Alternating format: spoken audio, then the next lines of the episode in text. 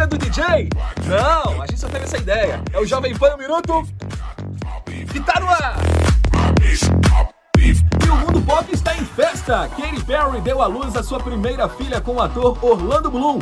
A pequena se chama Daisy Dove Bloom e o anúncio oficial aconteceu por meio das contas oficiais da Unicef, onde Katy e Orlando são embaixadores da boa vontade. Parabéns aos papais, né?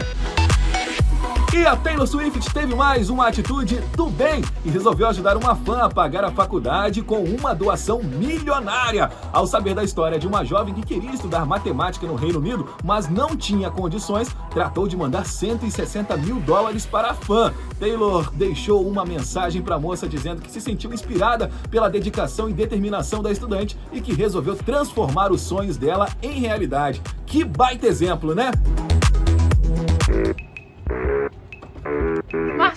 Última notícia. Oh, é verdade, tem a última notícia. Vou correndo para falar. As meninas superpoderosas vão ganhar uma série live action, pois é o trio formado por Lindinha, Florzinha e Docinho foi criado originalmente como animação e em seis temporadas se tornou um dos desenhos mais queridinhos dos anos 90 e início dos anos 2000. Você lembra? Como será que vai ficar isso como atores, hein? Vamos aguardar para ver. Então é isso, galera. O Jovem Pan em um minuto tem mais de um minuto. Vai ficando por aqui. Semana que vem tamo de volta. Grande abraço. Valeu!